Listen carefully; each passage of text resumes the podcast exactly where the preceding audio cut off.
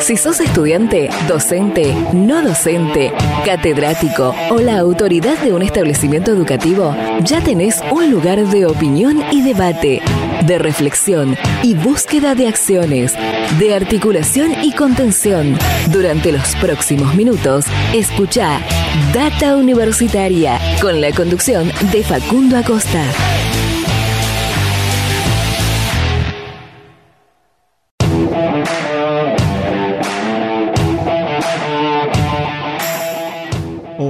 ¿Qué tal? ¿Cómo les va? Bienvenidos, bienvenidas una semana más a este programa de universidades verdaderamente federal, independiente y objetivo.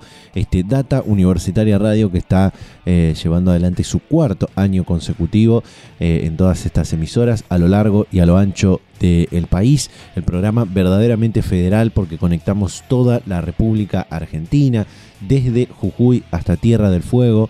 eh, sale este programa, tenemos toda esa capilaridad a lo largo de la eh, República Argentina y por supuesto cada vez que comenzamos agradecemos a cada una de las emisoras que comparten todas las semanas nuestro ciclo radial donde hablamos no solamente de lo que respecta al mundo universitario, sino también de educación, ciencia, tecnología, investigaciones, eh, innovación, eh, vinculación, extensión, todo lo que respecta al mundo universitario y también temas de la sociedad, de la política y otras cosas que también atravesan a la, educación en general. Eh, venimos de programas donde estamos hablando de temas totalmente diferentes. Eh, por suerte a todos los que nos siguen en las redes sociales, que las repasamos de paso, arroba data universitaria en Facebook, en Instagram, arroba DT universitaria en Twitter, también en todas las otras plataformas de streaming nos pueden escuchar. ¿Les está gustando cómo estamos llevando a cabo esta, eh, esta temporada? Con temas por ahí que se salen eh, un poco de la agenda o trayendo temas a, a la agenda de este programa. Y hoy vamos a estar haciendo algo similar. Por un lado, en un ratito vamos a estar compartiendo eh, una comunicación que hicimos hace eh, unas semanas atrás eh, que tiene que ver con la historia de la creación de una universidad de eh, el sur de nuestro país, podríamos decir, de la Patagonia Argentina, una universidad que está encaminándose a cumplir sus primeros 50 años el próximo año 2024 eh, está transitando toda esta etapa y por supuesto en ese contexto haciendo varios eventos, varias actividades para repasar ese hecho histórico de su creación. Una universidad que para poner en contexto ahora lo vamos a estar contando mejor, pero eh, surgió de eh, en, en plena dictadura militar, ¿no? En los años, en el principio de los años 70. Entonces, por eso es importante repasar toda esa historia y ver cómo está hoy parada la, la universidad eh, en términos de sus objetivos, de sus ideales eh, y demás. Y bueno, eh, la semana pasada se estuvo haciendo una actividad con respecto a esto y estuvimos ahí presentes para, para traer esta, esta comunicación. También estamos en el marco, eh, en este mes de, mayo, de junio eh, y en las próximas semanas también, de lo que son los exámenes finales en muchas universidades. Eh, obviamente no tenemos el calendario de cada una de las carreras y de cada una de las facultades y universidades de nuestro país, pero más o menos entendemos que la mayoría debe estar atravesando esta situación en las próximas semanas. Por eso sabemos también que, y por los mensajes que nos llegan de muchos eh, oyentes y lectores del de, eh, el sitio web datauniversitaria.com.ar, que muchos atraviesan eh, dificultades emocionales frente a los exámenes finales, que les cuesta rendir de forma oral porque tienen ansiedad, porque tienen nervios.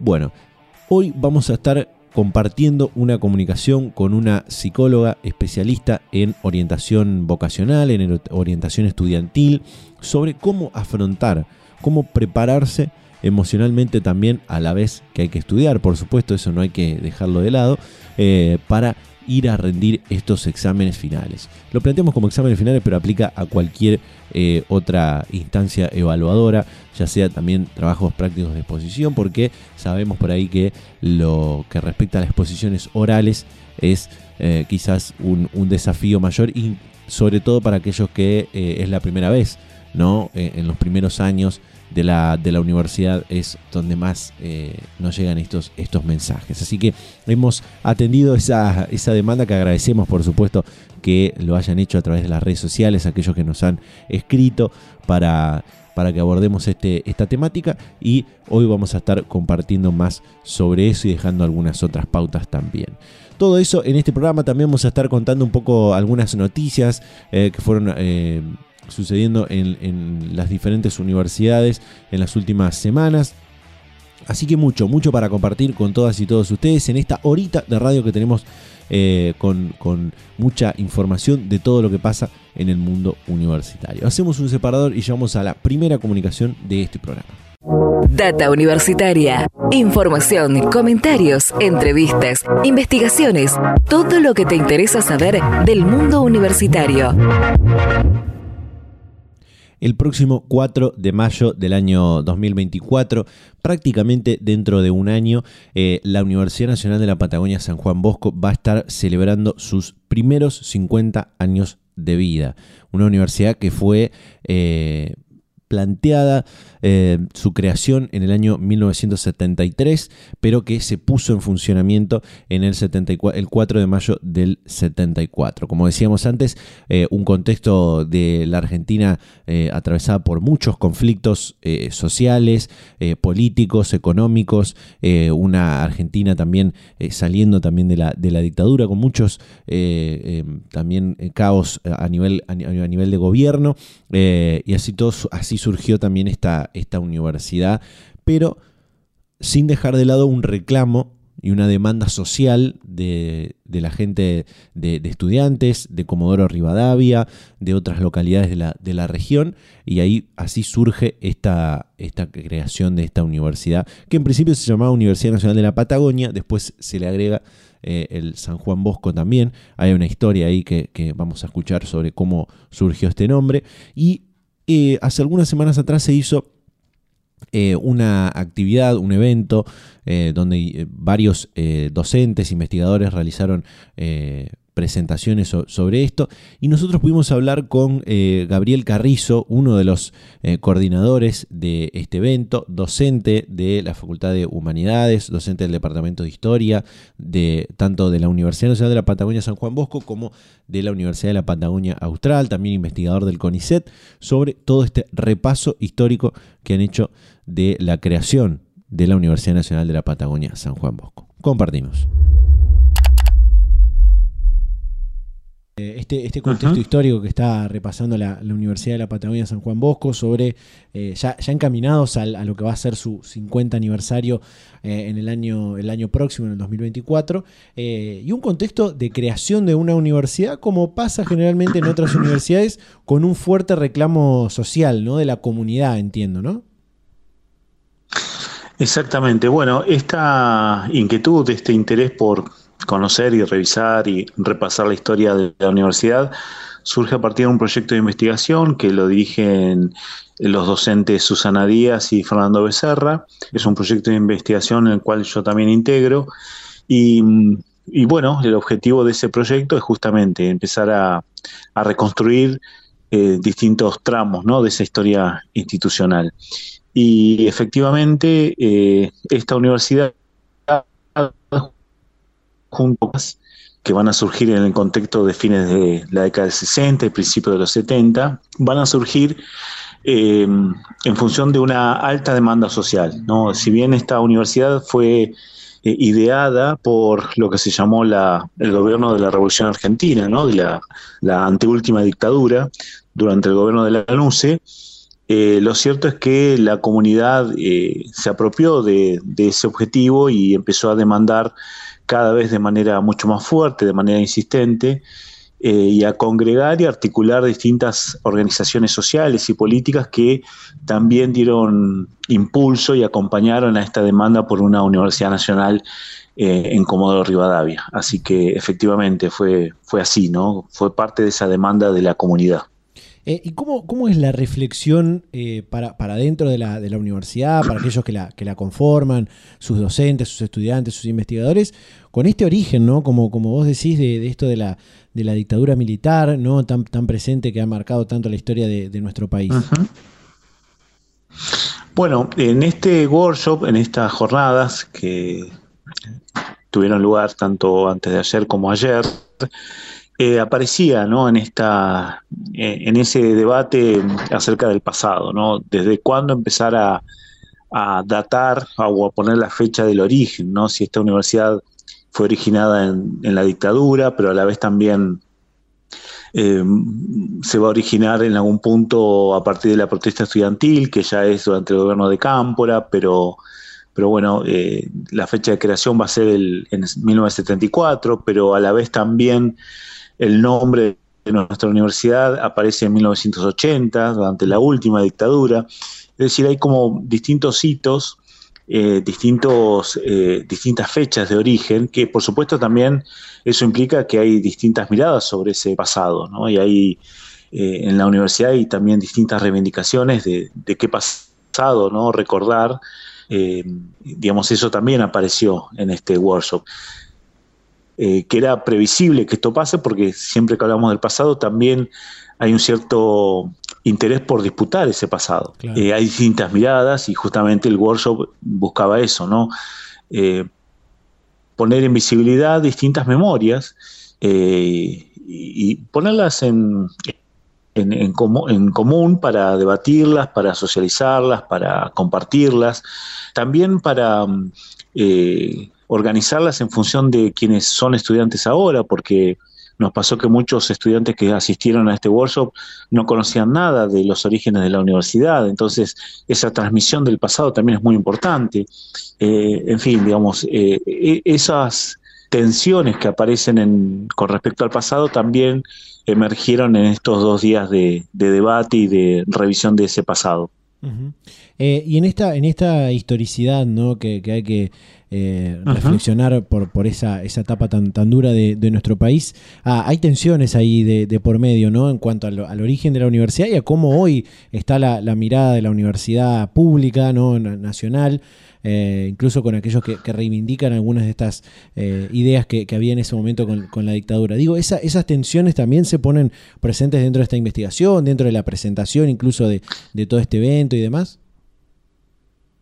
Sí, sí, sí. Eh, hay voces que, que, bueno, que tienen otra mirada sobre ese pasado, que también son, son legítimas, pero bueno, eh, también hay un importante sector que ha empezado a reivindicar justamente el origen de esta universidad y situarlo en 1974, porque en esto no es, no es un dato menor, ¿no? Con, con qué pasado nos reivindicamos y con el 74 un gobierno democrático, eh, recordemos allí la vuelta del peronismo al poder, o la de 1980, ¿no? que es eh, justamente de cuando se da la fusión de las dos universidades y se fusionan los nombres.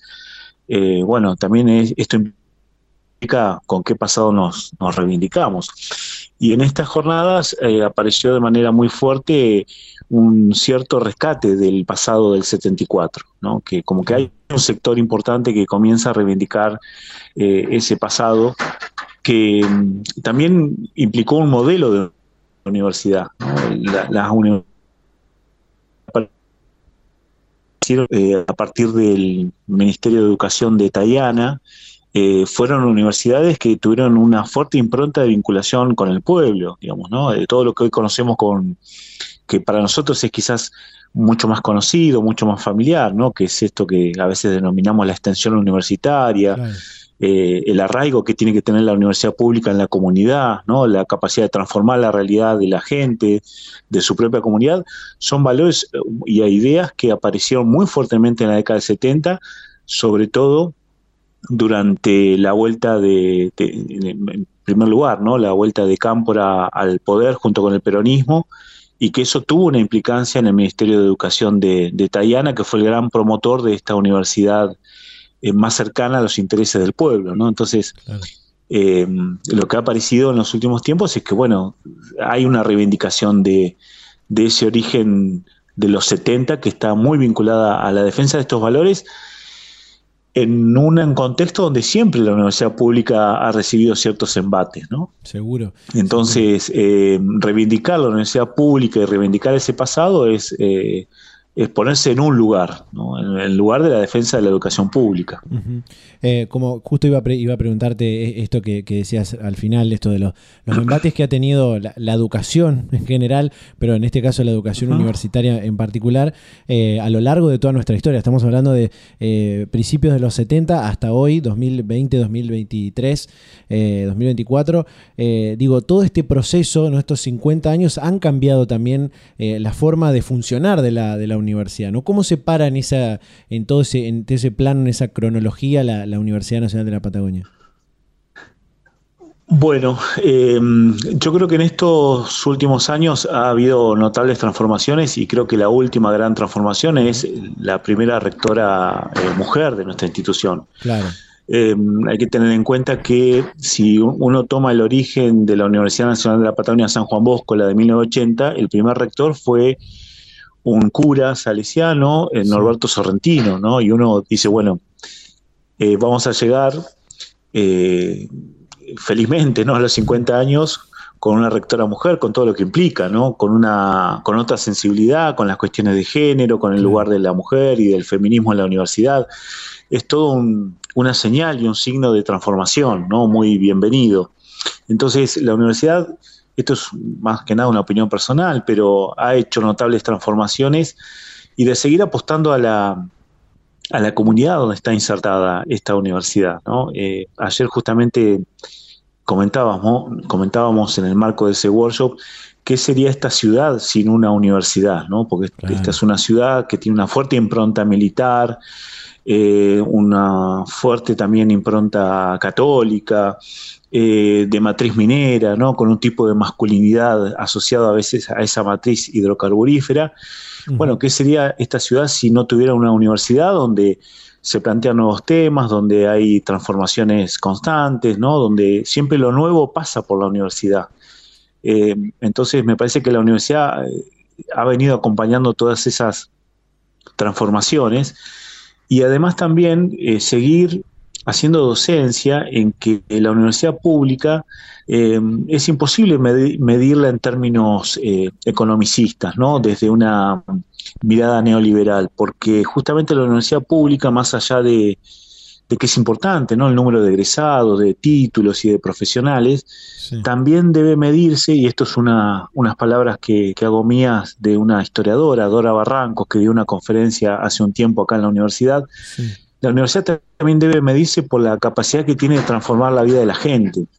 Y más allá de que hay estudiantes que quizás no logran terminar su carrera, pero que han estado, al menos han pasado por un tiempo por la universidad, seguramente su vida no, no es la misma, ¿no? Entonces, que la universidad transforme la vida de las personas que, que, que recorren sus pasillos, sus aulas, eso es muy importante para la universidad pública, que eso es inentendible desde una mirada meramente economicista. Claro. Eh, también acá, acá está lo de la, transformación, me, gustó eso que, dijiste de la transformación de las ciudades, de las localidades donde están eh, asentadas las, universidades, que en 50 años eh, se puede seguramente ver mucho la, transformación de las ciudades o de la región, ¿no? De donde van estudiantes y trabajadores a, a ir a la universidad, ¿no? Exactamente, porque bueno, la universidad pública sigue siendo hasta el día de hoy un lugar donde eh, combinan estudiantes y trabajadores o estudiantes que, trabajan, ¿no? Eso también es una, es una realidad. Eh, es una universidad también que, que no, no, deja de lado eso, ¿no? Que, que inclusive hasta generalmente aparecen constantemente distintas medidas para que la universidad sea eh, esté al alcance de todos y de todas. Eh, y esta universidad, que hoy tiene cuatro sedes en la provincia, eh, constantemente uno ve que tiene impacto en las comunidades donde, donde está arraigada. Y eso es sumamente importante. la universidad inevitablemente transforma la realidad de esas, de esas comunidades. Así que yo creo que esas comunidades no son las mismas de que, desde que está la, la universidad y además también porque implica el desafío y, para torcer su, su destino, ¿no?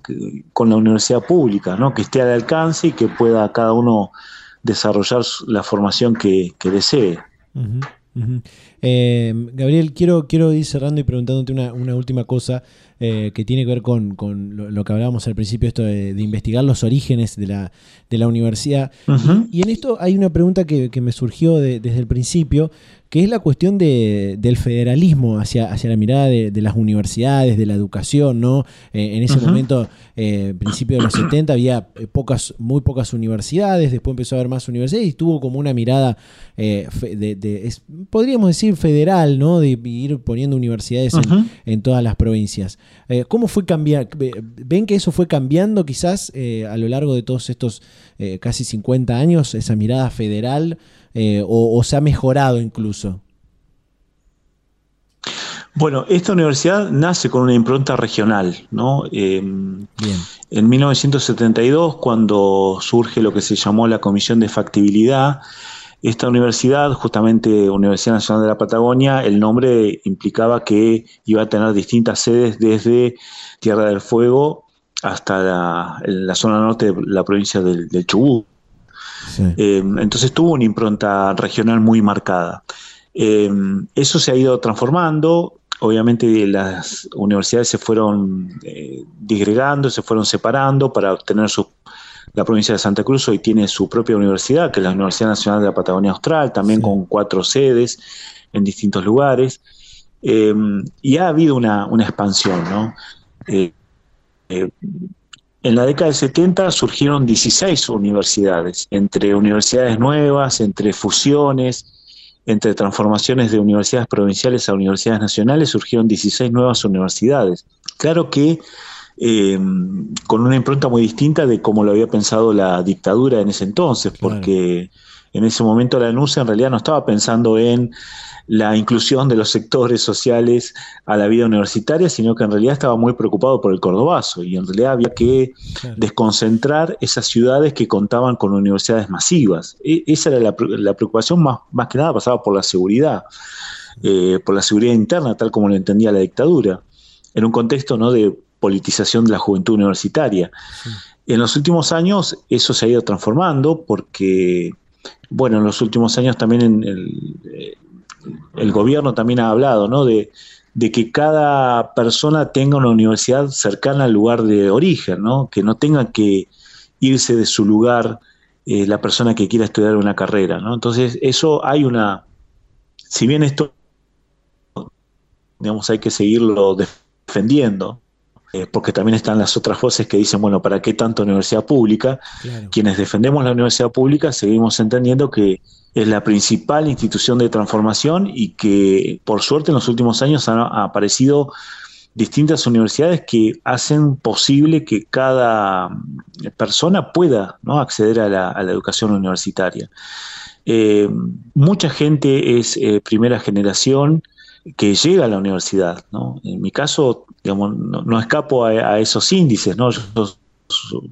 en mi familia soy el primero que llegó a la universidad y por eso reivindicamos, quienes tenemos esa condición, reivindicamos la universidad pública, ¿no? Porque qué hubiese sido nuestras vidas sin una universidad pública, sin esas, esas personas que pensaron, que diseñaron en 1974 esta universidad. Entonces, eh, digo, para terminar con un comentario muy personal, ¿no? Pero mi mamá tenía segundo grado de educación primaria y ella veía con mucha eh, con mucho deseo la universidad, aún sin saber si sus hijos iban a llegar, pero el solo hecho de que estuviera en la universidad la ponía más, más, cerca ¿no? de, ese objetivo, ¿no? de que sus hijos pudieran llegar a la universidad.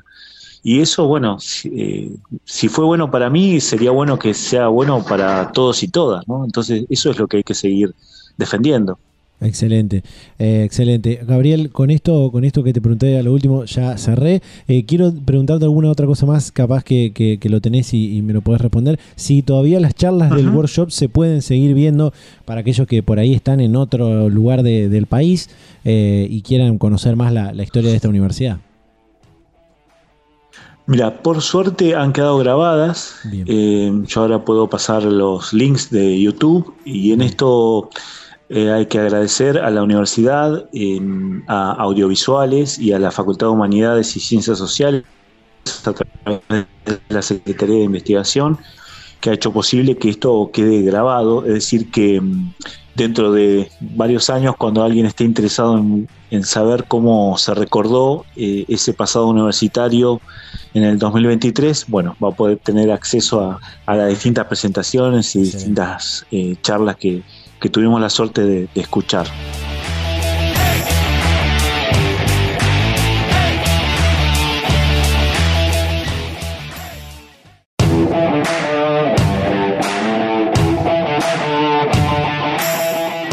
Ya estamos de vuelta con más Data Universitaria Radio, el espacio donde te contamos todo lo que pasa y va a pasar en el mundo universitario y de manera federal, independiente y objetiva, por supuesto. Estamos llegando a toda la República Argentina con este espacio, desde Jujuy hasta Tierra del Fuego. Y insistimos con esto porque, como verán, tenemos comunicaciones eh, en, todo, en todo el país. Eh, ahora nos vamos hasta la ciudad de La Plata. Vamos a compartir esto que contábamos al principio, porque estamos en épocas donde eh, muchos nos estamos preparando para rendir exámenes parciales, para rendir exámenes finales, algunos ya en el final de la carrera, otros sobre los inicios. Eh, y sabemos que las dificultades son varias, no solamente para, con, respecto al tiempo, sino también eh, en cuestiones emocionales. Hay, mucha, mucha demanda, mucha carga emocional eh, en esto, así que bueno. Atendimos esta demanda que nos han enviado a través de las redes sociales, arroba data universitaria en Facebook, en Instagram, arroba data universitaria en Twitter, y trajimos esta comunicación con la psicóloga Eugenia Ruiz, especialista en orientación estudiantil, en orientación vocacional, sobre qué hay que tener en cuenta a la hora de eh, prepararse para un examen final en cuestiones emocionales, atender también la salud mental, que es muy importante. Eh, y vamos a dejar también luego algunas claves, algunas pautas que incluso desde el equipo de Data Universitaria, que somos eh, jóvenes y estudiantes universitarios, tratamos de realizar en la preparación de, estos exámenes. Así que compartimos esta comunicación con la psicóloga Eugenia Ruiz sobre cómo atender la ansiedad, los nervios, el miedo ante los exámenes finales. Data Universitaria. Información, comentarios, entrevistas, investigaciones, todo lo que te interesa saber del mundo universitario. Eh, empecemos por ahí por quizás definir, ¿no? Que, cuál es la, ansiedad, los que son, digamos, cómo se encuentran, cómo se, se manifiestan eh, la ansiedad, los nervios o todo este tipo de emociones que aparecen cuando uno está por, rendir un, examen final, ¿no? Sí, em, en realidad la ansiedad es una manifestación, ¿no? Eh, completamente normal ante distintas situaciones. La situación de examen suele ser algo estresante, y bueno, cada una de las personas responde con distintas maneras a esa situación y, al estrés, digamos. Hay distintas manifestaciones que pueden ser leídas como ansiedad. A uno le transpiran las manos o se le hace un nudo en la garganta, se te acelera el pulso o sentimos que nos quedamos en blanco y que no podemos decir nada, nos empieza a temblar la voz o si tenemos que hablar en una situación de exposición eh, o demás. Eh, el punto de eso, que son situaciones completamente normales, es cuando empieza a interferir en nuestra vida cotidiana y eso ya se vuelve problemático, digamos, porque nos genera una inhibición o porque no podemos afrontar la situación. Em, pero me parece que definirla como una manifestación eh, implica también que podamos identificar qué es lo que la causa, ¿no? Es una manifestación de otra cosa. Eh, ¿podría, ¿podría estar relacionada con, algún tipo de pánico, algún tipo de miedo o estamos hablando de lo mismo? Bueno, esas son formas de nombrarlo, ¿no? Ah, Cuando decimos, bueno, pánico o miedo, que también tiene que ver con, eso que nos inhibe, digamos. Hay una situación que no podemos afrontar y eso genera que nos quedemos como si en un estado de pánico. Eh, luego hay distintas maneras de nombrarlo, pero si uno empieza como a desarmar eh, eso que aparece como síntoma, digamos, bueno, son manifestaciones de otra cosa. Eh, se presenta como con ansiedad, con pánico, con miedo y demás, son formas de nombrar eh, que, no estamos pudiendo con una situación en todo caso, o que hay una situación que nos pone en un estado de alerta. Una situación que nos pone en, un estado de alerta, quiero decir, ¿no? Bien. Em, eh, es como el dolor, digamos, necesita, necesitamos tener algo de, algo que nos genere dolor para hacer como que fuera una alarma, ¿no? o lo estoy entendiendo mal. No, tal cual, es como una alarma, digamos. Hay algo, una lucecita que se prende ahí y el cuerpo, las personas, eh, digamos, responden eh, con lo que pueden a esa situación. Por eso decíamos, bueno, es una manifestación, se manifiesta de determinadas eh, formas que pueden ser miedo, que puede ser me trago al hablar, mm, me empiezo a transpirar, me quedo como en un estado como si fuera de de shock o de pánico que decías vos. Eh, pero sí, son, son lucecitas que se prenden eh, y que lo que hay que ver es eh, qué es lo que se le juega a cada uno que nos pone frente a esa situación, ¿no? Claro, y, bueno, ahí nombraste más o menos algunos de los síntomas, pero ¿hay síntomas de, otro tipo? Digo, bueno, el, que te transpire las manos o, bueno, eh, que te transpires en general, a mí me pasa por ahí a, veces eso, eh, es un síntoma por ahí más del cuerpo, pero hay otros síntomas por ahí, eh, no sé, de comportamiento o algo que, por ejemplo, te hayas estudiado un montón para ese examen, pero por el pánico que te genera te olvidas de todo, ¿no? Eso, pues, digamos, ¿qué, qué, qué tipo de síntomas y cómo los podríamos categorizar si se quiere, ¿no?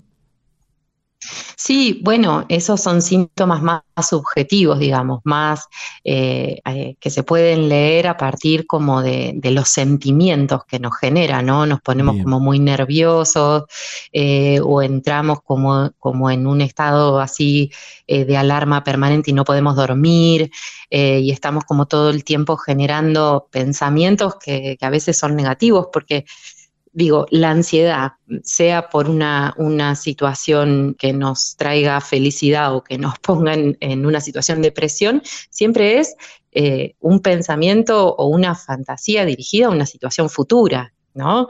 Qué sé yo, a veces estamos por hacer un viaje, ponele, y también nos ponemos ansiosos, o estamos por eh, ir a una fiesta y también nos ponemos ansiosos. Es, una alerta que se prende ahí en relación a algo que se nos pone en juego frente a esa situación que es futura.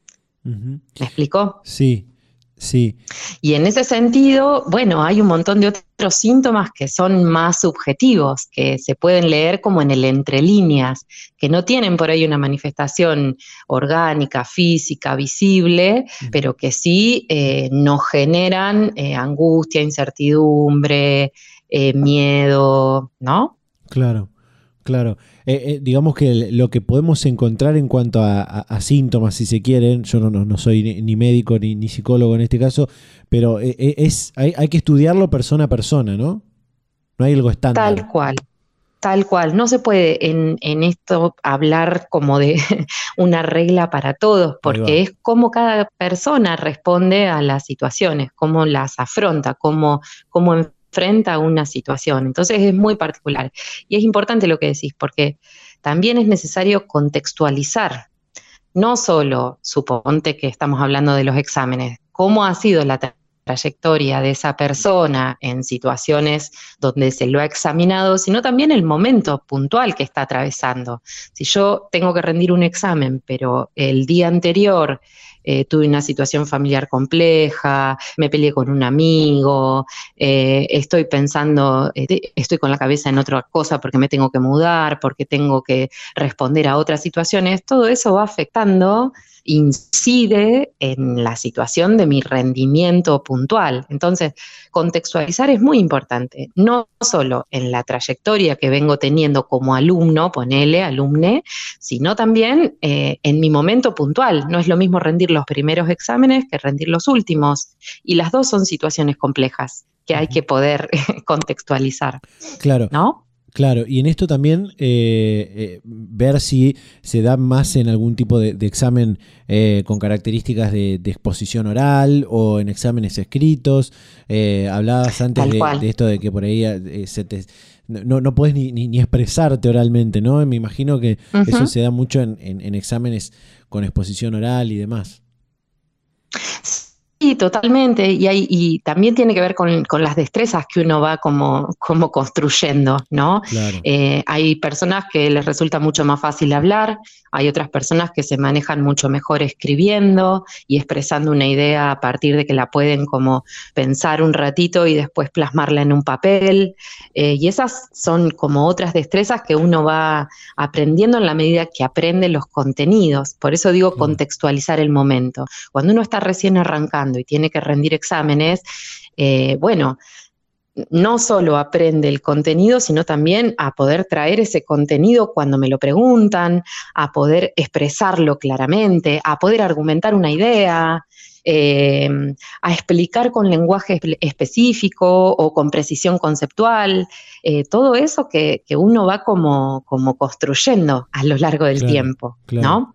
Eh, y antes decías esto de la, de la inhibición, ¿no? Supongamos en un caso en el que haya que una persona eh, esté por rendir un examen con exposición oral y haya estudiado, se haya preparado un montón, esté con todos los conocimientos, eh, o con, bueno, relativamente, al menos el 60-70% de los conocimientos hmm. para, presentarse al examen, pero se está a cinco minutos de entrar al, aula con el docente y no le salen las palabras. Digo, cognitivamente, ¿dónde está la inhibición ahí?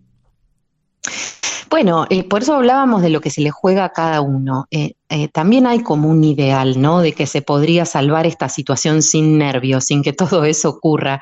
Y eso no es real, porque es una situación donde nos están evaluando. Entonces, no hay modo de transitar esto sin que todo eso no se ponga un poco en juego digamos, nos vamos a poner nerviosos, vamos a, transpirar, a pensar que no sabemos nada, que no, estudiamos lo suficiente o que no tuvimos el tiempo para poder eh, ajustar bien los, contenidos, digamos, todo esto en una situación de evaluación, eh, digamos, siempre está en juego.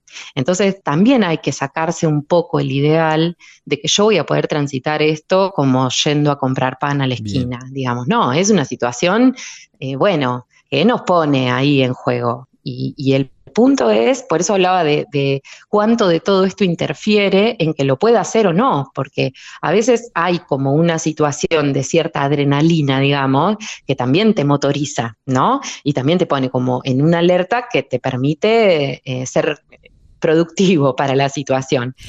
Eh, y hay otra que no, hay otra que, que realmente se vuelve problemática porque no la podemos afrontar. Y ahí está bueno como eh, hacer una diferencia. Eh, porque no hay modo de transitar una situación de examen si no es con un poco de todo esto. Claro, ¿se puede usar de, como, como práctica, como, como terapia quizás eso? ¿Qué cosa decís? Lo, de, digo, la, eh, la, carga de, nervios, de ansiedad, de miedo eh, y de ir trabajando toda esta cuestión de que esto sí o sí va a aparecer, ¿no? Eh, por ahí trabajarlo o, practicarlo en el sentido de, bueno, en el momento que tenga que estar haciendo el examen oral, ya sé que esto me va, me va a ocurrir y usarlo a, mi favor, ¿no? Eso se puede, se puede hacer, se puede practicar. Tal cual, sí, por supuesto, y relativizarlo también, digamos, ¿no? En este lugar, de decir, bueno, yo sé que todo esto me va a poner nervioso, me va a poner en situación, qué cosa puedo hacer para llegar un poco mejor y que eso no me inhiba de, poder entrar y rendir, digamos. Bueno, si tengo que hacer una exposición oral, bueno, capaz haciéndome un esquema eh, por dónde empezaría a hablar. A veces se usa mucho en los exámenes orales en la facultad, bueno, preparar un tema. Bueno, averiguar si esa materia eh, que voy a rendir, eh, conviene preparar un tema, eh, o es por bolillas y entonces es por sorteo, entonces, ¿por qué tema empezaría yo a hablar si me, dijeran elegí un tema y empecé a desarrollarlo? Digamos, algunas cosas que me dejen a mí tranquilo de que si arranco por acá, yo sé que más o menos puedo sortearla. ¿No?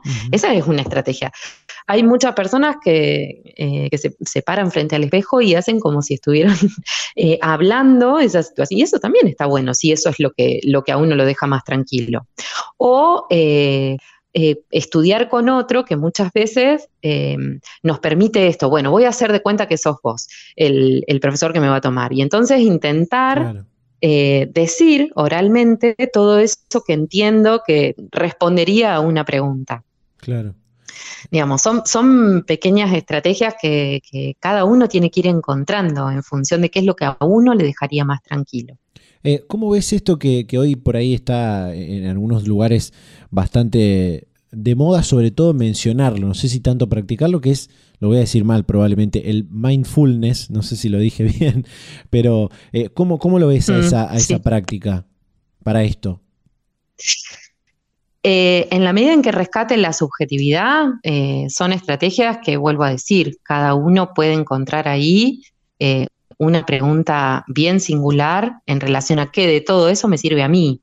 Em, lo que no se puede es eh, creer que existe un método válido para todas las personas igual.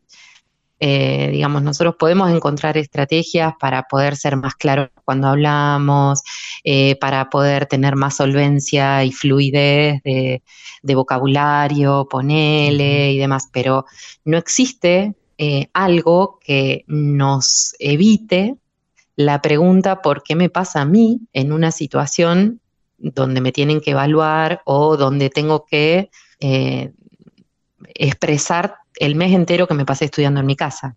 Claro. ¿Me explicó? Sí.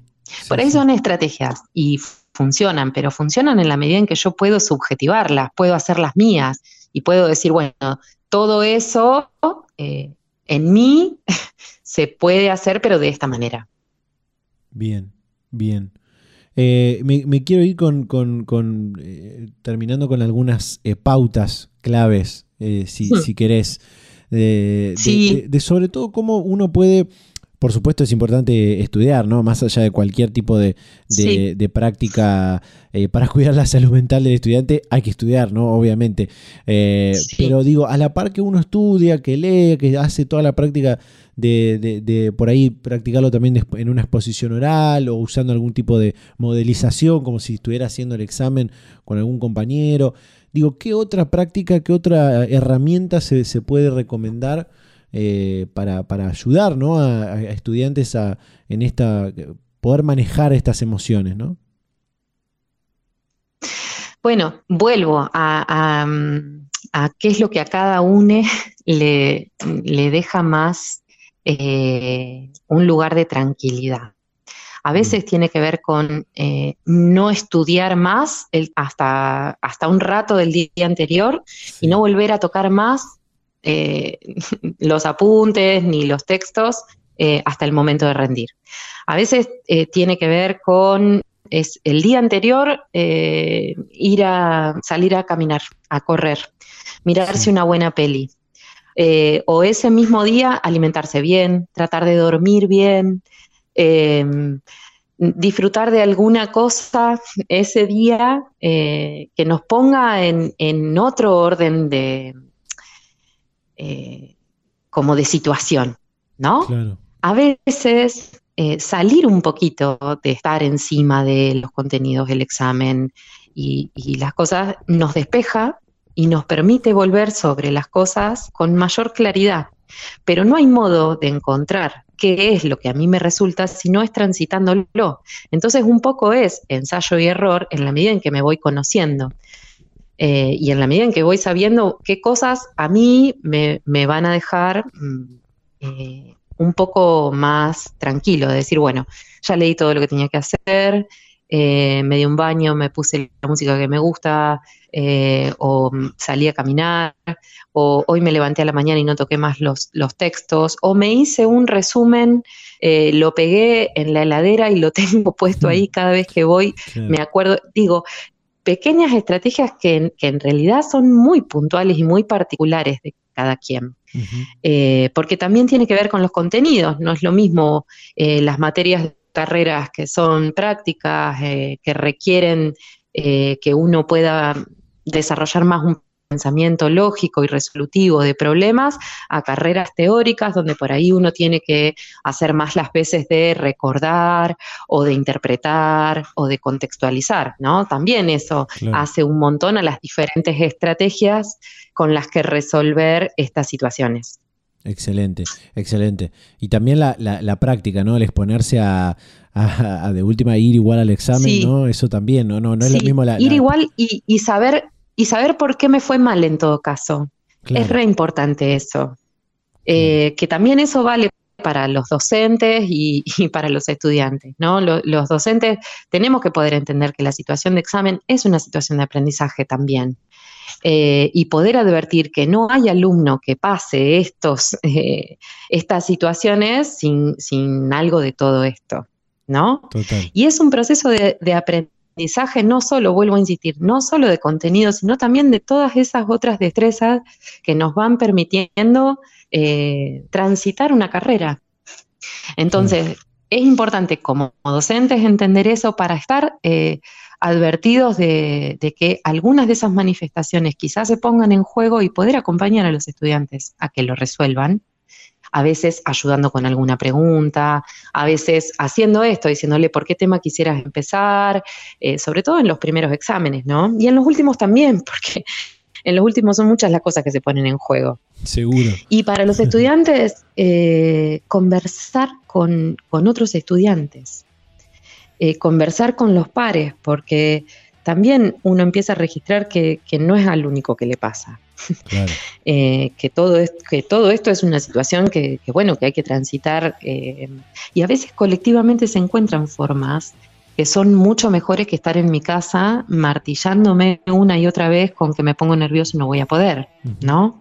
en todas las, en todos los sistemas educativos hay equipos de acompañamiento, eh, en salud pública hay espacios donde se trabaja puntualmente esto, entonces poder hablar con un compañero, mm, con un par, eh, poder contar cómo me pongo, ir registrando qué me hace bien, qué me hace mal, eh, qué me pone mejor, qué me pone más nervioso, también es una forma de ir encontrándole la vuelta, ¿no? Y reconociendo si esto está dentro de parámetros esperables o bueno, ya se está volviendo un problema para mí.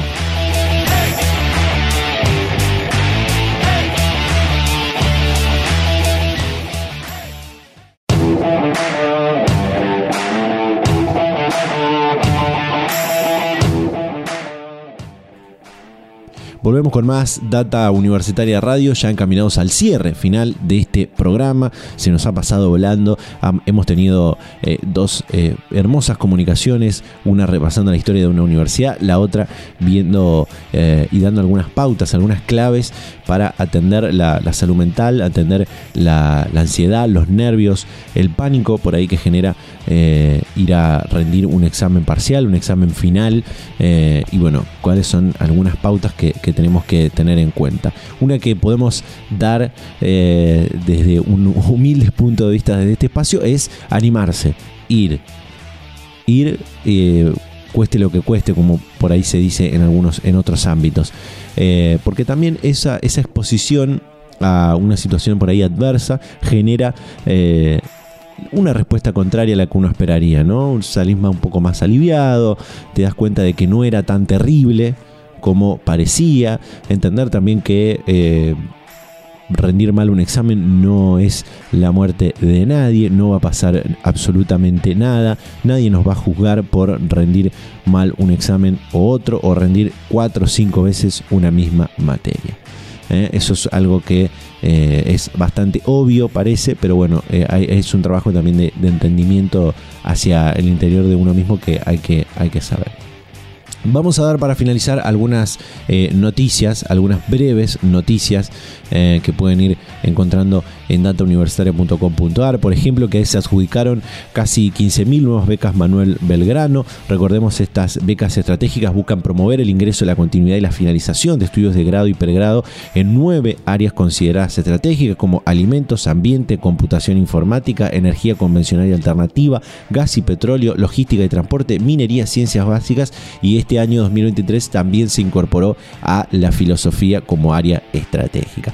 También se acordó con todos los gremios docentes y no docentes un nuevo aumento en las eh, universidades nacionales. El acuerdo contempla incorporar un incremento de 3 puntos porcentuales en mayo al acta paritaria que se firmó en el mes de abril y de esta manera el acuerdo con los gremios eh, va a adelantar los aumentos que estaban previstos para mayo y junio y otorgar un incremento del 8 en abril y del 6 en mayo eh, en total. También se acordó volver a revisar en una reunión para la próxima semana, es decir, el 9 de junio próximo. Eh, también eh, se realizó el encuentro federal del programa de formación de enfermería. Eh, recordemos que el programa tiene por objetivo incrementar la cantidad y calidad de enfermeros en Argentina, para la cual se prevé tanto el fortalecimiento de las instituciones que forman a las y los enfermeros, como también tener injerencia directa en las trayectorias educativas de los estudiantes de la carrera. Algo eh, clave que pasó en este evento fue que se presentó la sancionada recientemente Ley 27.712 de promoción de la formación y desarrollo de la enfermería que justamente garantiza esto, ¿no? Presupuesto para promover la calidad y cantidad de enfermeros y enfermeras, profesionalizar a auxiliares y también becas para aquellos que estudian eh, carreras de enfermería. Eh, se inauguró el primer edificio propio de la Escuela Técnica de la Universidad Nacional de Entre Ríos, eh, una de las tantas obras del de, eh, Programa Nacional de Infraestructura Universitaria, un edificio que va a tener, que tiene más de 3.000 metros cuadrados, que va a permitir que 500 alumnos y alumnas tengan su espacio propio en aulas y laboratorios para estudiar eh, y con una inversión de 297.600 millones de pesos, más o menos, eh, si no estoy leyendo mal, eh, tuvo esta, esta obra. También se inauguraron obras, tres obras en la Universidad Nacional de Córdoba, en la Facultad de Odontología, un anexo de consultorios de prácticas, en la Facultad de Artes, un nuevo bloque de aulas y también en la de Filosofía y Humanidades, una ampliación en una de las aulas. En la Universidad Nacional de Moreno hicieron un encuentro sobre construcción y género, muy interesante, lo pueden leer ahí eh, en datauniversitaria.com.ar. También en la Universidad de Avellaneda eh, tiene su laboratorio de simulaciones industriales que busca eh, tener un sistema de gestión colaborativo basado en la plataforma Product Lifecycle Management que ofrece una amplia gama de capacidades para brindar servicios a las industrias en busca de optimizar y ser más eficiente en los procesos de producción y desarrollo de productos. Bueno, muchísimos, ¿eh? muchísimos también, por ejemplo, eh, que se va a comercializar por primera vez semillas de cannabis con tecnología CONICET. Eh, por primera vez, seis variedades de semillas de cannabis con tecnología del CONICET se inscribieron en el registro del INASE, el Instituto Nacional de Semillas. Asimismo, semillas y clones de dos variedades, la variedad Pachamama y la variedad Malvina, se van a comercializar y distribuir con fines medicinales a través de una licencia otorgada por el CONICET a la empresa Puerto Madryn Wildlife eh, Farm. Eh, no sé, perdonen si hay algún eh, profe de inglés escuchando este programa, disculpen la, la, falta de inglés que, tenemos. Bueno, de esta manera cerramos este programa, este 127 programa eh, y el eh, onceavo, doceavo, si no me equivoco, de este año 2023. Eh, y gracias a todas las radios que comparten semana a semana este ciclo radial. Nos despedimos, nos vamos a reencontrar a esta misma hora y en este mismo dial la próxima semana. Chau, chau.